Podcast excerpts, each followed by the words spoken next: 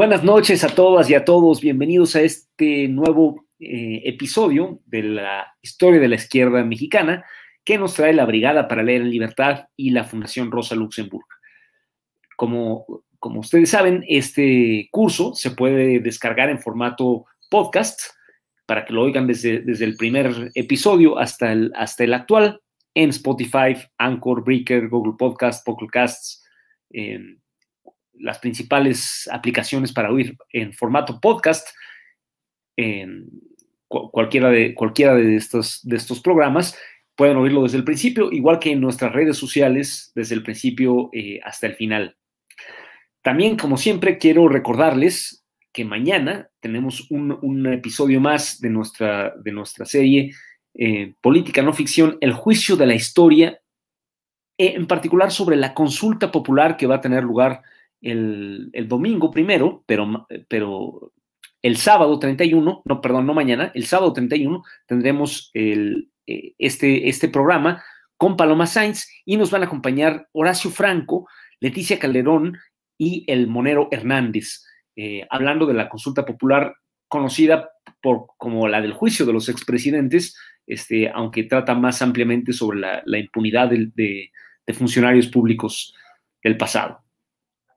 También les quiero eh, anunciar antes de empezar que la Brigada para Leer en Libertad está teniendo una de sus primeras eh, ferias de libro presenciales. Nos da muchísimo gusto podernos encontrar eh, físicamente. Ahora en la explanada municipal de Los Reyes La Paz, en el Estado de México. Muchos saludos a, los, a, las compañeras y compañeros que trabajan ahí, que viven allí.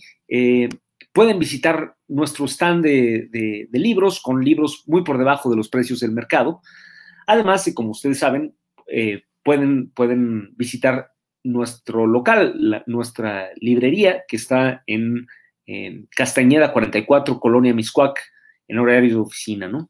Eh, en ambos lugares ustedes podrán encontrar libros eh, de nuestro catálogo muy por debajo de, los, de los precios de mercado porque son, los vendemos precisamente para cumplir nuestra función de divulgación de la, cultura, de la literatura, libros, títulos que nos parecen particularmente interesantes.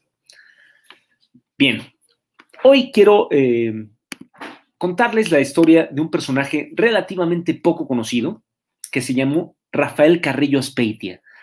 Eh, poco conocido porque, porque aparentemente no tenía mucha personalidad ni, demasiado, eh, ni un talento tan, tan, tan deslumbrante como el que sería de, Diego Rivera o Siqueiros o José Revueltas, ni tampoco fue un, líder tan, eh, tan poderoso e indiscutible de la izquierda mexicana como lo serían, eh, por ejemplo, Lombardo Toledano o, otras personas así. Sin embargo, quiero eh, dedicarle un buen tiempo a hablar de este personaje, ya lo he mencionado muchas veces, porque está en el centro de la vida del, Partido Comunista de la segunda mitad de los años 20 se mantuvo en el partido durante todos los años 30 y después ejemplificó la trayectoria de muchos militantes que pasaron primero al, lombardismo, es decir, al Partido Popular de Lombardo Toledano, y terminaron en el PRI. Eh, el tipo de personajes sobre los cuales Efraín Huerta escribió su famoso poemínimo de que a mis viejos maestros de marxismo no los puedo entender, unos están en la cárcel, otros están en el poder el que estaba en la cárcel era José Revueltas, los que estaban en el poder eran gente como Carrillo Aspeitia. Pero sobre todo me interesa este personaje porque me permite, me va a permitir en el día de hoy hacer un, en cierto modo, seguirlo, me va a permitir hacer un resumen de lo que hemos visto hasta aquí, de la historia que hemos visto hasta aquí, eh, de la fundación del Partido Comunista y su, su trayectoria en los años 20, y también proyectar lo que vamos a ver después, la historia posterior a, a los años de 1929-1930, a los que me he estado refiriendo, eh, porque él, como dije, estuvo en el centro de todos estos acontecimientos. Rafael Carrillo Aspeitia nació en la pequeña ciudad de Ortiz, eh, cerca de Guaymas, Sonora, el 23 de agosto de 1903. Eh, según parece, siendo niño, emigró con su familia a Kansas, en Estados Unidos, donde completó la secundaria y aprendió a hablar inglés. Sin embargo, eh, pronto se estableció por su cuenta en la Ciudad de México, donde se empleó como obrero en una fábrica de zapatos de la compañía United.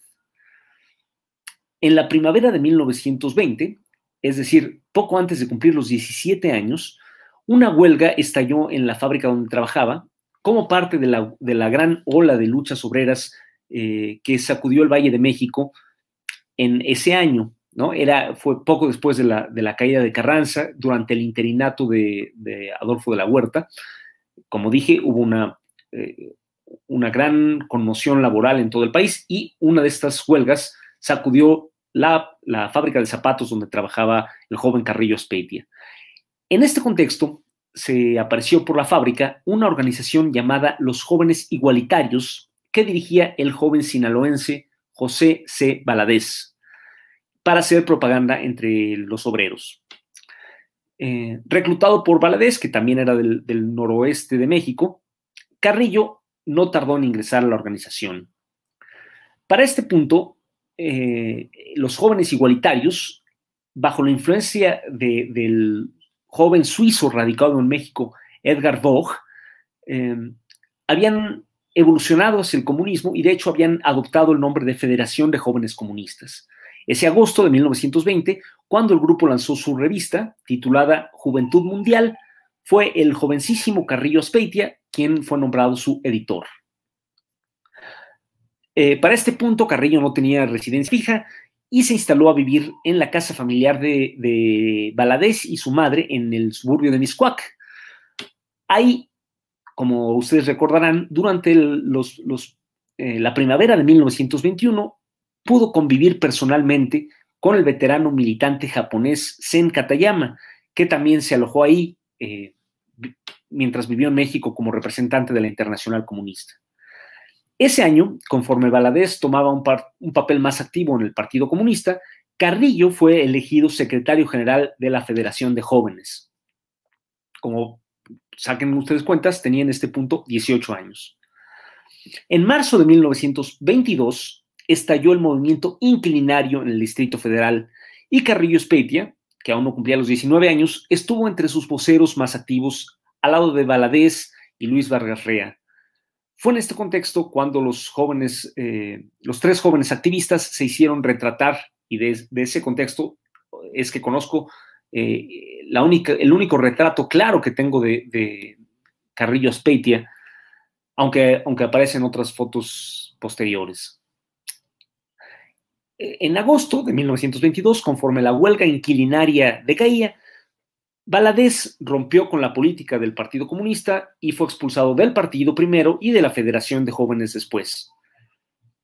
En lugar de seguir a su, amigo, Carrillo Speitia se mantuvo dentro del PCM. Debido a esta ruptura política, Carrillo también tuvo que irse de la casa familiar de Valadez. Pero justamente ese diciembre llegó a vivir a México el comunista estadounidense Bertram Wolf con su esposa Ella. Pronto Carrillo se hizo amigo de estos y a principios de 1923 se instaló a vivir en la casa de la pareja. A partir de entonces, Bertram Wolf sería el principal mentor político de Carrillo y también su amigo más próximo. Mucho de lo que sé de su vida lo sé por la correspondencia que tuvo con Carrillo que se conserva en el archivo de este, de Bertram Wolf. En abril de 1923, el PCM celebraba su segundo Congreso Nacional Ahí Carrillo participó representando a la Federación de Jóvenes y afirmó que la, organización juvenil se mantendría en adelante eh, independiente en lo organizativo, pero subordinada en lo político al partido. Fue entonces cuando la Federación de Jóvenes Comunistas lo eligió también como su representante para el tercer Congreso de la Internacional Comunista de la Juventud, que se celebraría en Moscú ese verano. Así que Carrillo partió a la URSS. Durante ese viaje coincidió con el líder campesino Úrsulo Galván, que viajaba también a la Unión Soviética para participar en la fundación del, Consejo Campesino Internacional, conocido también como la Intern o Internacional eh, Campesina Roja. En Moscú, Carrillo se encontró con su viejo conocido Edgar Vogt, que para entonces había llegado a ser un, un funcionario importante de la Comintern. Pocos delegados hablaban en español en esa época, pero Carrillo eh, por lo menos se defendía hablando inglés, así que pudo servirle de traductor a Úrsulo Galván. Es probable que durante su estancia en Moscú, Carrillo, Galván y Vogt hayan ayudado a redactar la histórica carta del Comité Ejecutivo de la Comintern, donde se le pedía al Partido Comunista de México que apoyara electoralmente a Calles en las elecciones que tendrían lugar el año siguiente. Después de seis meses en Moscú, a principios de diciembre, Carrillo y Úrsulo Galván emprendieron el regreso a México. Durante una escala en La Habana, ambos se enteraron de que en México había estallado una rebelión militar dirigida por el general Adolfo de la Huerta y que los alzados habían tomado el puerto de Veracruz y estaban reprimiendo al, al movimiento social, el puerto de Veracruz donde ellos iban a desembarcar. Pero decidieron seguir adelante tras procurarse un par de pistolas cada uno. Tras desembarcar en el puerto, Galván logró salir de ahí para integrarse a las guerrillas agraristas en el interior del estado, pero Carrillo fue detenido por los hombres del jefe militar Toribio Beltrán.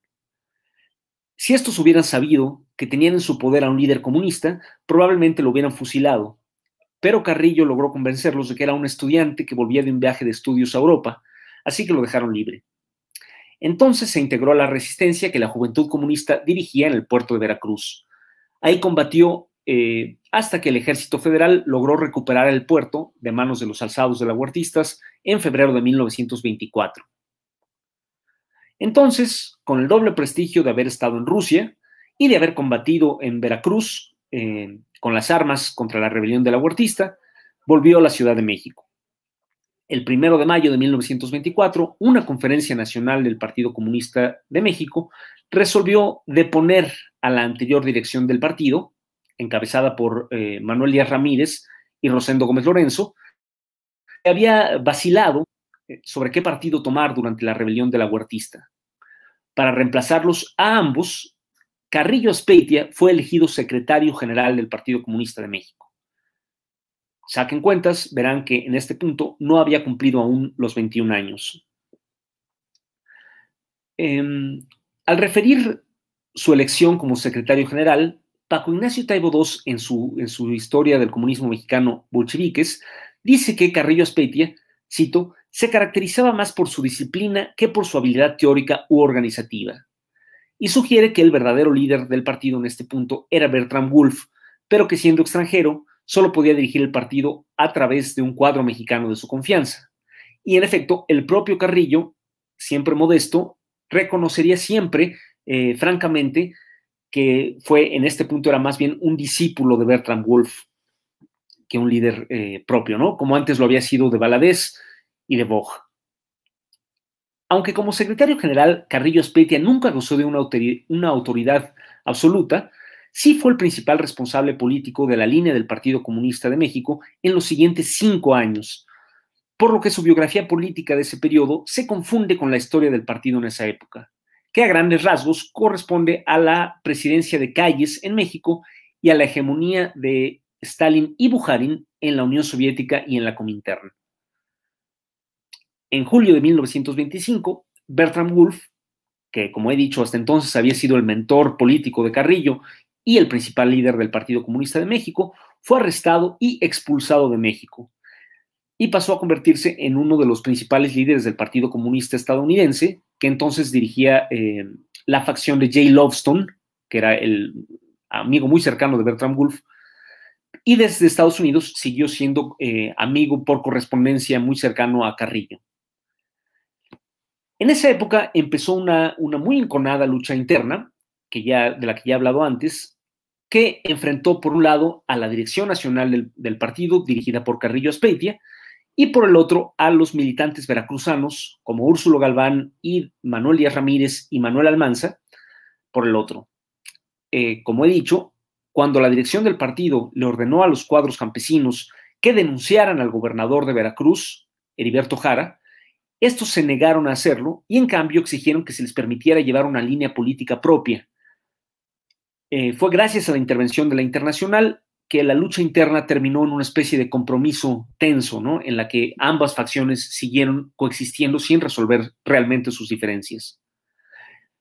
Ese invierno de 1925, Carrillo Speitia se trasladó nuevamente a Moscú para colaborar con el Comité Ejecutivo Internacional de la Comintern y tratar de obtener de este una solución a la lucha interna mexicana.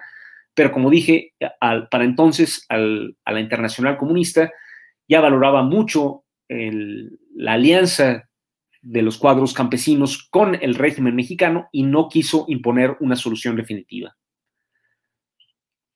A finales de 1926 eh, o principios de 1927, el Comité Ejecutivo de la Comintern envió al PCM una segunda carta abierta en la que se analizaba la polarización que tenía lugar en México en torno a la cuestión religiosa. La carta pedía al Partido Mexicano que organizara, cito, un bloque obrero y campesino para sostener al gobierno de Calles, al que calificaba de pequeño burgués, contra los ataques de la reacción y en defensa de las conquistas de la Revolución Mexicana, pero que no dejara de proclamar la necesidad de una nueva revolución obrera y anticapitalista que combatiera la influencia política del gobierno entre las masas. En abril de 1927 se reunió el quinto Congreso Nacional del PCM, presidido nuevamente por Carrillo Speitia. Ahí se aprobó un manifiesto que parafraseaba el análisis de la Carta de la Comintern, pero enfatizando los lados, digamos, más moderados o más derechistas, eh, si bien el manifiesto hacía referencia, sí, a la destrucción total de la explotación capitalista, como fin último del partido, le contraponía un objetivo inmediato de formar un bloque obrero y campesino en torno al gobierno de calles para defenderlo de la reacción. También se hablaba de dos caminos que se abrían ante el gobierno eh, al que llamaba pequeño burgués, uno hacia la izquierda y otro hacia la derecha. Al final del documento se convocaba a unir ya no solo a los obreros y campesinos, sino a todas las fuerzas del país en defensa de su vida, sus derechos y su honor. En ese mismo Congreso se decidió tentativamente que el partido apoyaría a Obregón en las elecciones del año siguiente, es decir, de 1928. Como se ve, este, eh, la política del Partido Comunista en esta época ya no tenía nada de la vieja independencia clara eh, de clase frente al, gobierno de calles, sino que eh, en realidad cubría con un lenguaje izquierdista el apoyo al gobierno, al régimen callista. Hasta ese momento, el PCM había venido celebrando congresos de delegados electos por la militancia prácticamente cada año, pero eso estaba a punto de cambiar. Aunque los delegados a ese quinto congreso no lo supieran, aquel sería el último congreso del partido en los siguientes 10 años. Así pues, en ese lapso, la composición del organismo dirigente no volvería a eh, componerse mediante la, la elección de las bases. Sin embargo, el comité electo en aquel Congreso de 1927 sufriría tantos cambios que Carrillo sería el único de sus integrantes que seguiría perteneciendo a él para el momento de la convocatoria del sexto Congreso, que tuvo lugar hasta 1937, o sea, 10 años después. Eh, volviendo a 1927, el 28 de diciembre de ese año, un pleno del Comité Central aprobó a petición de la Comintern una resolución condenando a la oposición de izquierda trotskista que se había formado en el Partido Soviético como objetivamente contrarrevolucionaria. Objetivamente contrarrevolucionaria quería decir que se reconocía que no querían ser contrarrevolucionarios, eh, pero que lo, eran de hecho, sin quererlo, queriéndolo o no, eh, y, así se les caracterizaba. Y aprobando, por lo tanto, también la expulsión sumaria del partido de todo militante que se solidarizara con la oposición de izquierda trotskista.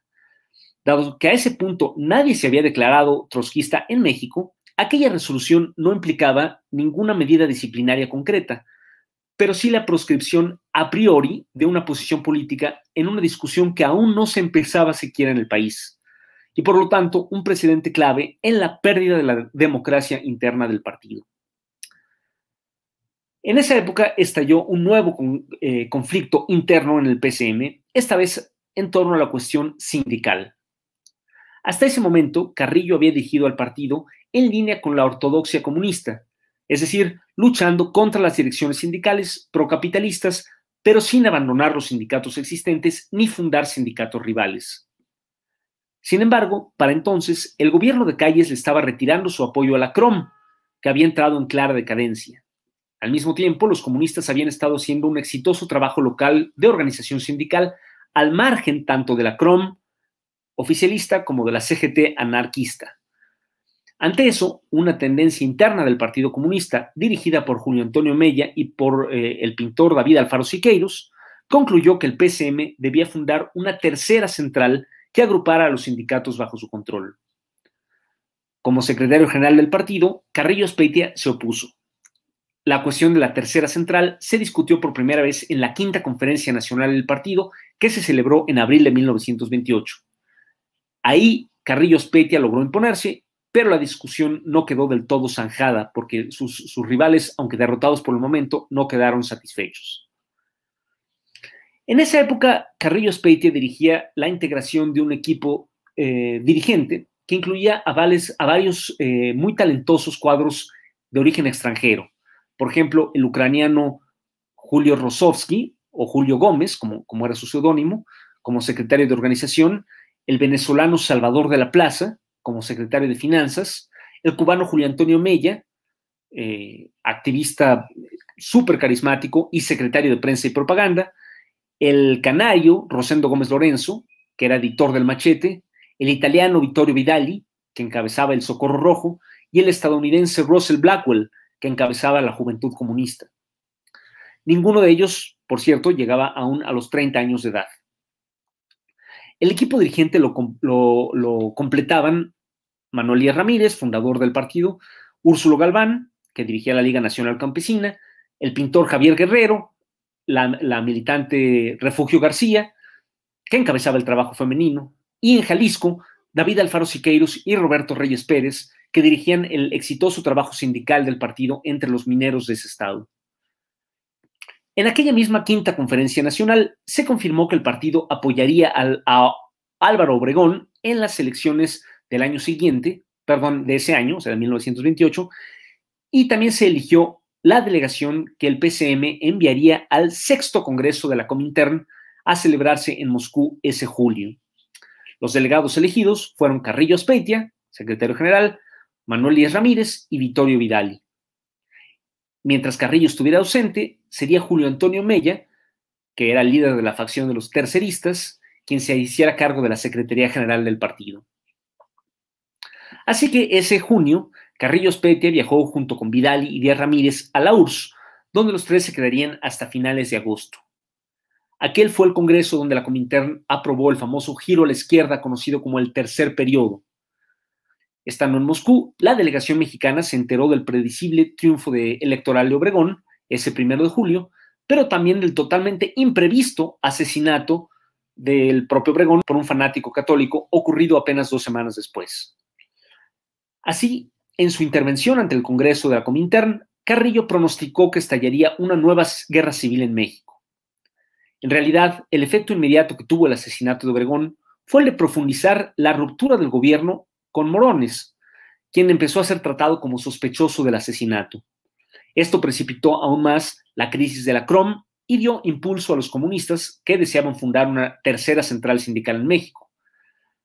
En Moscú, Carrillo Speitia se encontró con su viejo mentor Bertram Wolf y a través de él conoció a Nikolai Bukharin, que entonces era secretario general de la Internacional y uno de los comunistas más famosos en ese momento, y le planteó el tema de, la, posible tercera central ah, sindical a fundarse en México. Bukharin se declaró totalmente en contra de la nueva central, por lo que Carrillo quedó convencido de que la eh, cuestión quedaría zanjada a su favor. Lo que Carrillo Aspeitia no sabía era que, aunque Bujarin seguía siendo formalmente secretario de la Internacional, y a pesar de ser un teórico muy famoso, ya había caído del favor de Stalin y había perdido ya toda influencia política real. A partir de entonces, Stalin sería el único líder incuestionable del movimiento comunista oficial. No bien había vuelto Carrillo Aspeitia a México, ese septiembre se convocó a una reunión extraordinaria del PCM para discutir la cuestión sindical. En esa reunión, bajo el seudónimo Martín, participó Edgar Boch, que había vuelto a México junto con Carrillo como representante oficial de la Comintern ante el Partido Mexicano y que, al igual que Carrillo, se oponía totalmente a la nueva central. Russell Blackwell, que participó en esa reunión como dirigente de la Juventud y partidario de la Tercera Central, y que poco después sería expulsado del PCM por trotskista, relataría así esta reunión. Cito. En septiembre de 1928 se llamó a una conferencia de emergencia del partido para discutir el cambio en la situación política. En esta conferencia, Martín, o sea, reclamó la expulsión de Mella, bajo el cargo de trabajar en contra de la línea del partido en la dirección de un sindicalismo dual. Pero en lugar de ser expulsado del partido en ese momento, Mella tuvo éxito junto con la delegación de la Ciudad de México en reunir a toda la conferencia, con una excepción, para luchar contra el seguidismo oportunista del Comité Central. Hasta ahí la cita. Por su parte, el propio Carrillo Speitia recordaría de este modo, casi 20 años después, el mismo suceso. Dice Carrillo, cito, cuando la decisión de la Comintern fue dada a conocer al Pleno del Comité Central sobre este asunto, estalló una sublevación general y aquellos que hablan de subordinación incondicional a la Internacional Comunista deben saber que el Comité Central del partido aprobó rechazar la directiva de la Internacional y lanzarse por la senda de una nueva central sindical. O sea que el Partido Comunista se rebeló contra las instrucciones de Bujarin eh, para apoyar la fundación de una nueva central sindical. Aunque en los siguientes meses los conflictos de Mella con Carrillo Speitia y el resto de la dirección del partido siguieron desarrollándose hasta llevarlos al borde de la ruptura abierta, estos quedaron olvidados cuando el 10 de enero de 1929 Mella fue asesinado en la calle por pistoleros del, dictador cubano Gerardo Machado. Entonces le tocó a Carrillo, como secretario general del PCM, presidir eh, la manifestación de, en su memoria. Mientras tanto, el periodo presidencial de Calles había terminado y el Congreso había elegido como presidente interino a Emilio Portes Gil, que convocó unas nuevas elecciones para noviembre de 1929. Ese marzo, el grupo en el poder, encabezado por Calles, conformó el Partido Nacional Revolucionario PNR como partido oficial eh, mexicano y eligió como su candidato a Pascual Ortiz Rubio. El PCM, por su parte, aun cuando había apoyado a Obregón en las elecciones del verano pasado, para el inicio de 1929 ya había empezado a virar a la izquierda, siguiendo la línea del sexto Congreso de la Comintern. Así que ese 25 de enero, el partido fundó un bloque obrero y campesino para participar en las elecciones en contraposición al candidato oficial. Era la primera vez que el partido apoyaría un candidato opositor. Sin embargo, el candidato elegido no fue un miembro del Partido Comunista ni un cuadro procedente del movimiento obrero, sino un general veterano de la Revolución, Pedro Rodríguez Triana, quien hasta hace poco había formado parte del equipo de Calles. Para presidir el bloque obrero y campesino, se nombró al pintor Diego Rivera, que acababa de volver de una larga instancia en la URSS y se había reintegrado al PCM. Al día siguiente de la, constitución del bloque obrero y campesino, 26 de enero, el PCM fundó también la famosa Tercera Central Sindical, a la que tanto se había opuesto Carrillo, que fue llamada Confederación Sindical Unitaria de México o CSUM, CSUM. Como su secretario general fue elegido el pintor Siqueiros, miembro del Partido Comunista y dirigente de la Confederación Obrera de Jalisco.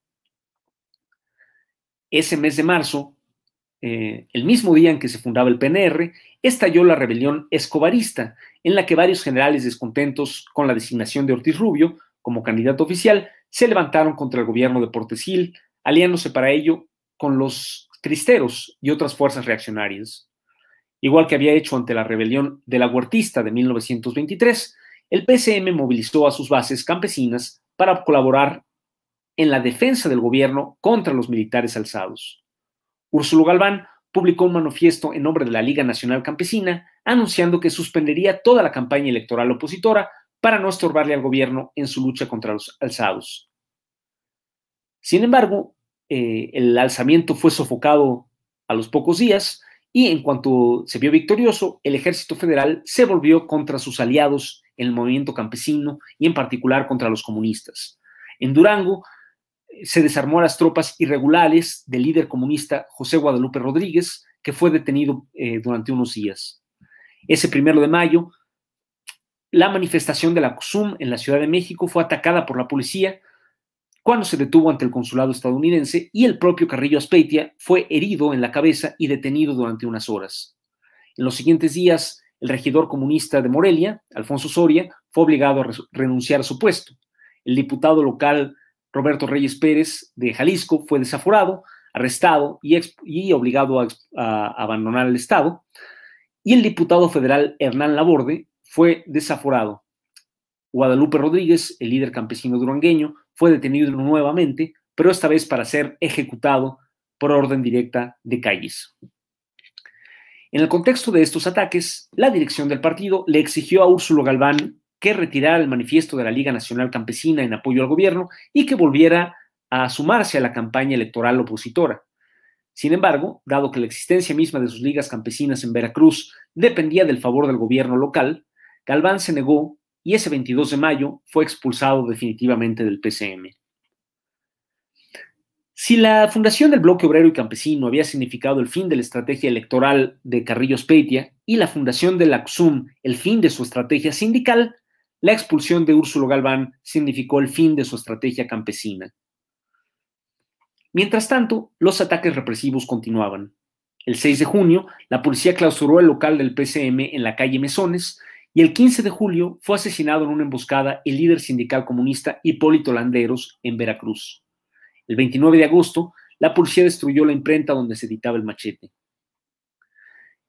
Fue en este contexto de persecución, a mediados de julio, cuando se reunió clandestinamente un pleno del Comité Central. Esta vez, como representante de la Internacional, participó el ruso Mikhail Grolman con el seudónimo Pedro. Desarrollando y radicalizando el giro izquierdista iniciado en los meses anteriores, este pleno aprobó una larga resolución redactada por Grollman, que criticaba duramente todo el trabajo realizado por el partido bajo la dirección de Carrillo Speitia durante los últimos cinco años. El Pleno también ratificaba la expulsión de Galván y además expulsaba a otros líderes campesinos próximos a él, como Manuel Almanza.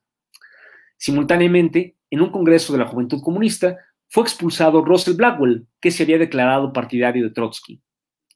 Ese septiembre, otro pleno aprobó una segunda serie de expulsiones de todos aquellos cuadros que no aceptaban el giro izquierdista, incluyendo al ex senador Luis G. al economista eh, también suizo Federico Bach, a Roberto Reyes Pérez, el mismo que había sido desaforado de su escaño eh, y expulsado de Jalisco, a Luis Vargarrea, veterano de la, de la lucha inquilinaria, y a muchos más. También Diego Rivera fue expulsado por haber aceptado comisiones de pintura para el gobierno, en particular para la, Secretaría de Educación Pública y el, Palacio Nacional. Por si las expulsiones del partido no hubieran sido suficientes, en los siguientes meses muchos de los cuadros extranjeros que quedaban, como Vittorio Vidali, de la Plaza, Rosowski y Tina Modotti, abandonaron el país o fueron arrestados y deportados. Otra consecuencia del giro izquierdista de 1929 fue la ruptura del partido eh, de su alianza política y militar con la resistencia nicaragüense que dirigía Augusto Sandino eh, eh, a partir de noviembre de, de, 29 y hasta bien entrado 1930, cuando Sandino se hallaba acumulando fuerzas, digamos, en Yucatán. Así que el partido le ordenó al joven comunista mexicano Andrés García Salgado que abandonara el entorno de Sandino en Mérida y volviera a la Ciudad de México. De ese modo, eh, también el principal proyecto de solidaridad internacional que había caracterizado al, periodo de Carrillo Speitia quedaba revocado. La hospitalidad del partido con Sandino, eh, perdón, la hostilidad del partido con Sandino llegó al grado de exigirle a Siqueiros que rompiera su relación personal con su nueva compañera, la uruguaya Blanca Luz Brum, por ser ella simpatizante de Sandino. El propio Siqueiros sería expulsado del partido por indisciplina y poco después, estando preso, sería depuesto de su cargo al frente de la CUSUM. Así pues, para finales de 1929, principios de 1930, la mayoría de los colaboradores de Carrillo habían desaparecido de la dirección del PCM, ya asesinados, como Mella, Guadalupe Rodríguez o Hipólito Landero, ya fuera del país, como de la Plaza, Vidali, Rosovsky y Modotti, o ya expulsados del partido, como Galván, Almanza, Monzón, Bach, Reyes Pérez, Rivera, Blackwell y Siqueiros. De los dirigentes de principios de los años 20, solo quedaban Díaz Ramírez, Gómez Lorenzo y el pintor Javier Guerrero. Como el giro izquierdista había sido internacional, también las en otras secciones de la Internacional fueron expulsados cuadros importantes que habían pasado por el PCM, entre ellos Bertram Wolf, que era, como he, dicho varias veces, amigo muy cercano de Carrillo Speitia.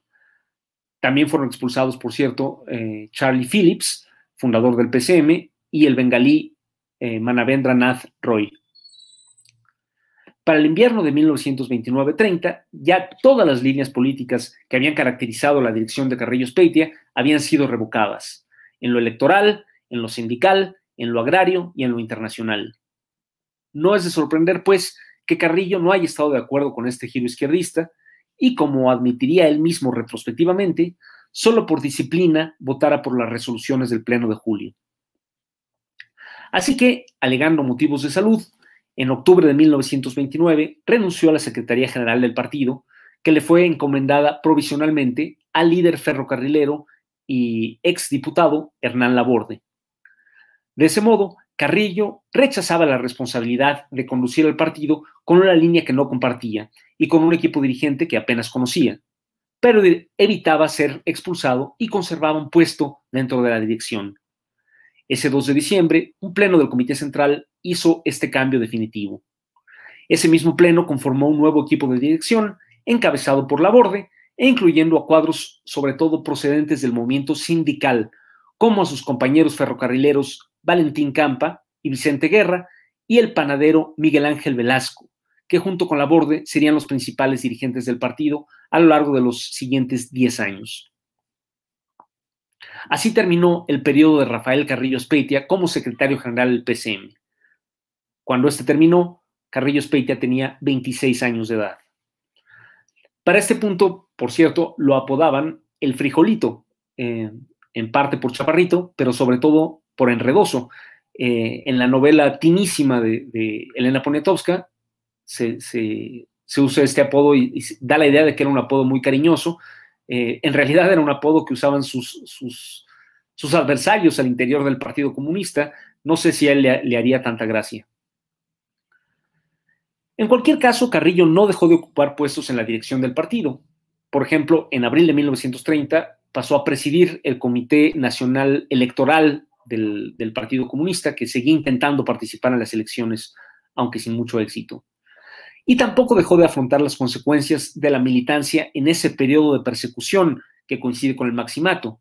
Por ejemplo, el 5 de octubre de 1930 fue aprendido nuevamente en su propia casa aunque no le tocó purgar una, sentencia considerable, sino que solo estuvo preso unos cuantos días. En esa época tuvo una nueva oportunidad de realizar trabajo internacional. Y aquí quiero salir un poco eh, de México para contar una historia paralela. El 12 de agosto de 1933, una huelga general iniciada por los comunistas logró derrocar a la dictadura de Gerardo Machado en Cuba, iniciando un periodo de inestabilidad casi revolucionaria. En este contexto, Carrillo Speitia fue enviado a la isla de Cuba como representante de la Comintern ante el PC cubano, que entonces dirigía el, poeta Rubén Martínez Villena. Em, sin embargo, en enero de 1934, un nuevo golpe militar dirigido por el ambicioso sargento Fulgencio Batista, que en esas épocas ascendió a coronel, imprimió un drástico giro a la derecha en el gobierno cubano que empezó a volverse contra sus antiguos aliados en el movimiento comunista. Por cierto, por esos mismos días de enero de 1934, Martínez Villena falleció de tuberculosis prematuramente, dejándole la dirección del comunismo cubano a Blas Roca, que en adelante sería el, referente del estalinismo cubano eh, hasta, hasta el momento de la, de la verdadera revolución de 1959. Así que en este contexto de represión en Cuba, ese septiembre Carrillo Speitia fue arrestado en La Habana y deportado de vuelta a México. Eh, precisamente en esta época eh, terminaba el periodo de persecución de los comunistas en México, pues ya había sido elegido presidente Lázaro Cárdenas, que eh, asumiría la presidencia en diciembre de 1934. También ese año, la Internacional Comunista giraba, daba un nuevo zigzag, esta vez a la derecha, con la estrategia de los frentes populares eh, que marcarían la alianza no solo con los socialdemócratas, sino esta vez con las llamadas burguesías progresistas no solo del tercer mundo, sino de todos los países. Así que eh, Carrillo Speitia volvió a integrarse al PCM y se hizo cargo de la dirección del, de El Machete, que para entonces volvía a aparecer legalmente, eh, y al mismo tiempo pudo emplearse como maestro de secundaria. Fue en esta época, de vuelta en México, cuando se casó con una joven maestra llamada María Teresa Pomar, eh, que sería su, esposa eh, durante el resto de su vida y que ella misma sería, llegaría a ser bastante famosa como coleccionista e impulsora de arte popular o artesanía. Durante el cardenismo hubo una nueva polarización interna al interior del Partido Comunista, con un ala pro Lombardo Toledano o pro acercamiento con Lombardo Toledano, que dirigía Enrique Ramírez y Ramírez, por ejemplo, a la que Rafael Carrillo pertenecía, y una ala más dura, que, pedía mantenerse cierta independencia respecto al lombardismo, encabezada por Valentín Campa y Miguel Ángel Velasco. En enero de 1939, Carrillo Speitia volvió a viajar a Cuba, esta vez para participar en un congreso del, Partido Comunista Cubano representando al PCM. Así llegamos al año de 1939, donde eh, empezó a tener lugar un, siguiente giro al interior del Partido Comunista Mexicano con la eh, correspondiente purga política y cambio de dirección interna.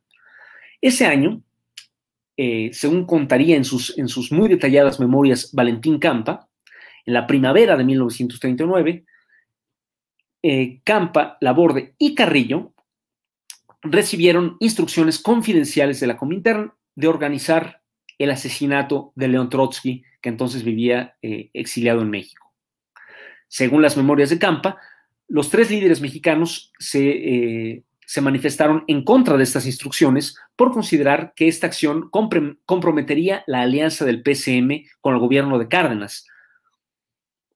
Sin embargo, ese otoño, solo Laborde y Campa manifestaron su desacuerdo ante los representantes de la Internacional, mientras que Carrillo, por disciplina, se deslindó de ellos. Así que en el Congreso Extraordinario que se celebró en marzo del Partido Comunista Mexicano, que se celebró en marzo de 1940, el mismo eh, Congreso que resolvió expulsar a la Borte, Campa, Vicente Guerra y otros, Carrillo no solo no fue expulsado, sino que fue elegido nuevamente para eh, formar parte del Comité Central. Sin embargo, eh, no pudo sobrevivir mucho a este nuevo ambiente de represión interna dentro del partido. Eh, y apenas nueve meses después, el 23 de diciembre de 1940, el Buró Político resolvió expulsarlo a él también del partido. Según la explicación que dio el periódico del, PCM, que para entonces se llamaba La Voz de México, se excluía a Carrillo, cito, por su inadmisible y extraña actitud, que es una deserción de la lucha revolucionaria con el pretexto de diferencias políticas que solo él conoce. O sea, el propio partido tampoco eh, explicaba realmente bien a bien por qué, por qué había sido expulsado Carrillo Spetia. Lo cierto es que ya fuera del PCM, durante los años 40 se aproximó a Lombardo Toledano y empezó a colaborar en su revista llamada Futuro, eh, a pesar de que ya no, ya no eh, había este ambiente de, represión, los viejos hábitos seguían pesando en Carrillo Speitia, que decidía que siempre usó seudónimos para, para colaborar en la prensa, en particular el de Juan Jerónimo Beltrán, que era en realidad otro nombre de Carrillo Speitia. En esta época también fue elegido secretario general del proyecto educativo de Lombardo, es decir, la Universidad Obrera. Eh, muy cerca del régimen eh, priista, a través de Carrillo Speitia, en 1945 publicó un esbozo biográfico de Ricardo Flores Magón, con ocasión del traslado de, los restos de este revolucionario anarquista a la Rotonda de los Hombres Ilustres. Eh, es muy indicativo que ese esbozo biográfico de Carrillo terminaba con un elogio al gobierno de Ávila Camacho. Quién sabe qué hubiera eh, pensado Flores Magón de haber sabido que su biógrafo lo iba a asociar con el, con el presidente priista. En enero de 1947, cuando Lombardo Toledano convocó a una mesa redonda de los marxistas mexicanos a celebrarse en el Palacio de Bellas Artes, Carrillo Speitia fue uno de los, de los eh, miembros del equipo lombardista en esa, en esa mesa y en junio del año siguiente, 1948, estuvo entre los fundadores del Partido Popular, que era como se llamaba entonces el Partido de Lombardo. Entre 1949 y 1952, eh, Carrillo Speitia, de hecho, representó al Partido Popular ante la Junta Electoral y ese año pasó a dirigir el comité partidista del, Partido Popular en la Ciudad de México. Sin embargo, como, fue el caso también de otros, de otros cuadros como Enrique Ramírez y Ramírez y muchos más, su paso por el lombardismo no fue sino un escalón en su trayectoria de vuelta a la política oficial mexicana. En 1954, eh, Carrillo Speitia abandonó el PP y volvió a su puesto como maestro de secundaria.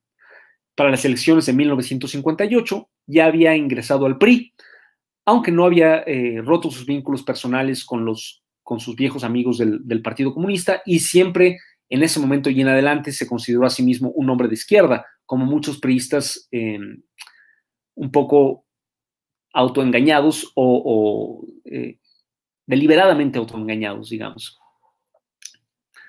En los siguientes años colaboró con los periódicos oficiales y oficiosos como El Día, El Nacional y La Línea, y en 1967 llegó a dirigir la Biblioteca del Congreso y en 1973 la Comisión Editorial del PRI. Como digo, e, es de esta época y en particular de, los años que siguieron al 1968, cuando Efraín Huerta redactó ese famoso poemínimo sobre sus viejos maestros de marxismo, a los que no podía entender porque unos estaban en la cárcel y otros estaban en el poder. José Revueltas estaba en la cárcel, Carrillo Speitia y Ramírez y Ramírez estaban en el poder. Durante los años 80, Carrillo Speitia publicó en la editorial Panorama una serie de folletos de divulgación de arte e historia mexicanos.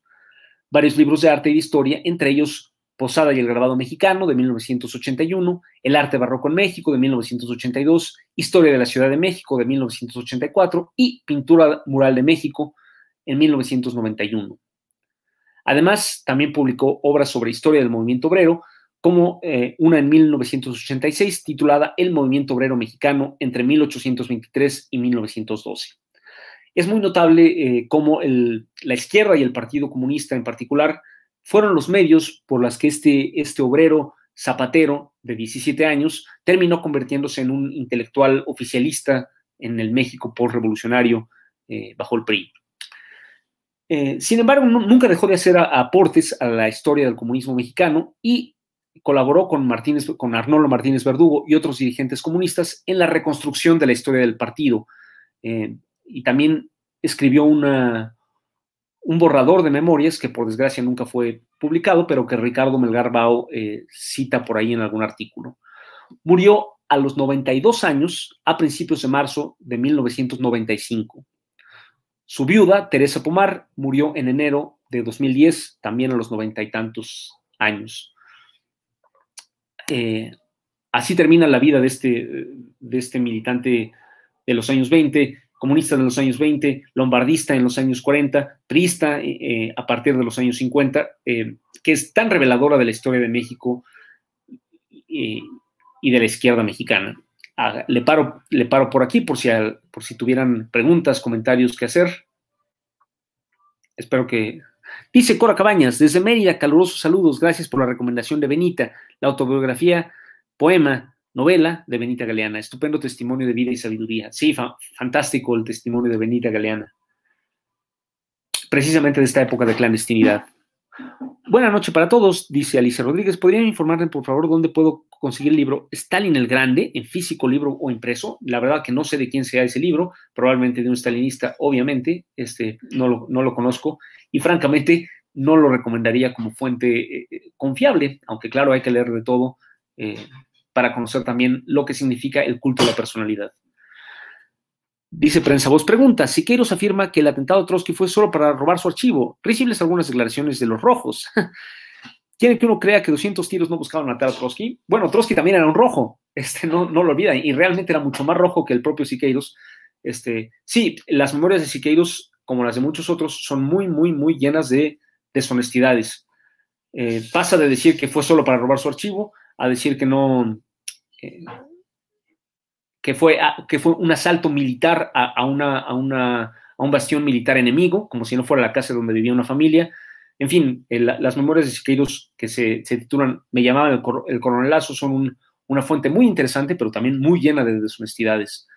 Otro tanto puede decirse de las memorias de Vittorio Vidali, eh, muy buenas, muy buen redactor de memorias, muy detallado, eh, eh, y en última instancia las escribió ya en la época del eurocomunismo, o sea, de, la crítica anti-estalinista, pero por lo mismo muy deshonesto con su propio pasado estalinista. Sin embargo, son fuentes muy interesantes que recomiendo mucho leer.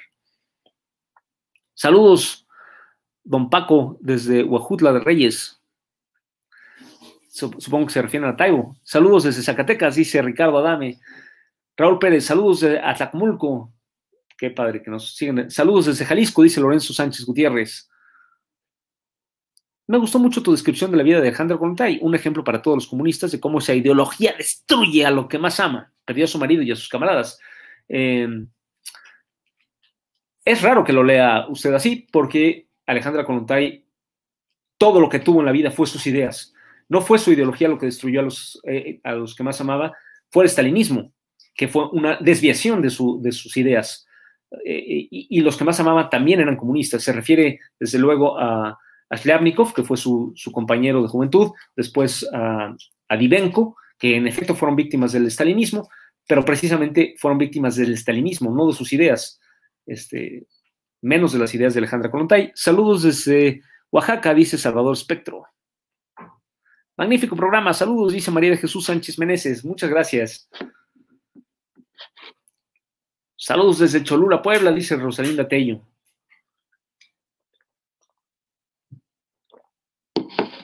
Saludos, Oscar, desde Monterrey, Nuevo León, dice Memo Becerra. Muchos saludos. A Cabo San Lucas, Baja California Sur, ¿cuándo vienen? Híjole, pues es que eh, en, camión está lejos, en avión, pues cuando nos inviten, eh, pero organícense, si, se refieren a la Brigada para la Libertad, eh, organícense ustedes, organicen ferias de libro y todo, nosotros los apoyamos como, como podemos. Saludos a Paco desde la alcaldía de Coajimalpa, recordemos, se, los transmitimos, si es que lo veo por aquí. Saludos cordiales, excelente curso, gracias, dice Celsa Santos. Bueno, eh, las próximas semanas lo que, lo que me planteo hacer es seguir con este esquema de biografías, este, porque también se presta la anécdota y puede ser un poco más ligero, eh, pero seguir contando la historia posterior del comunismo mexicano. La, próxima semana tal vez quiero, quiero empezar a hablar, porque es una historia tan larga que tal vez me dé para dos sesiones, de la vida de Diego Rivera y David Alfaro Siqueiros, que es eh, su lado artístico, desde luego, es muy conocido y es muy, muy importante, pero sobre todo quiero hablar de su lado político, que es menos, que es muy conocido también, pero quizá un poco menos. Después querría hablar de Hernán Laborde y Valentín Campa, eh, de Lombardo Toledano, y después volver a la corriente del trotskismo y hasta la llegada de Trotsky a México, y después quizá retomar las vidas paralelas y, contradictorias de Rivera y Siqueiros, que me sirven para contar la historia de lo que pasó después. Termino pues con esto. Eh, les recuerdo que el sábado tenemos una sesión de eh, política no ficción, el juicio de la historia, esta vez con el tema de la consulta popular que tendrá lugar al día siguiente. Conduce Paloma Sainz, invitados Horacio Franco, el gran flautista, Leticia Calderón Cheluis y el Monero Hernández. Sábado 31 de julio a la una de la tarde. Les recuerdo que tenemos la feria en, los Reyes La Paz. Les recuerdo que tenemos nuestra, nuestra librería eh, permanente en Castañeda 44, Colonia Miscuac, que pueden ustedes visitar y descargar nuestro catálogo en, nuestras redes sociales. En general, nuestros libros gratuitos los pueden también bajar gratuitamente en, pueden, en nuestra página de internet, pueden ver cuáles son. Eh, la mayoría, como los regalamos, no tenemos ejemplares físicos, algunos sí, pero la mayoría no. Eh, pero de todos tenemos ejemplares o no ejemplares más bien, todos ellos los regalamos en formato virtual eh, y son ya muchos cientos de, títulos que ustedes pueden descargar gratuitamente. Nos vemos el próximo martes. Muchas gracias por acompañarme. Les recuerdo también que todo este curso entero, desde el, primer episodio hasta el, presente, está en formato podcast y en nuestras redes sociales también pueden eh, descargarlo. suscríbanse, denle like, difundan estas, estas actividades para que la Brigada para Leer en Libertad pueda seguir creciendo, desarrollándose y eh, haciendo trabajo sin fines de lucro para la divulgación de la cultura y las ideas políticas en México y en América Latina. Gracias, nos vemos la próxima. ¿Qué tal? Eh, somos la Brigada para Leer en Libertad, somos una C sin fines de lucro y para poder seguir haciendo este tipo de videos, de charlas, necesitamos que le des un like y que las compartas. Pero si quieres ayudarnos aún más, te pediríamos que te suscribieras a este canal, ya que para ti es gratuito, pero sin embargo para nosotros significa nuestra supervivencia. Además, puedes seguirte en todas nuestras redes eh, las actividades que vamos a tener y descargar más de 200 libros eh, de manera gratuita y además ver todos los videos que hemos hecho en los últimos 11 años. Muchas gracias.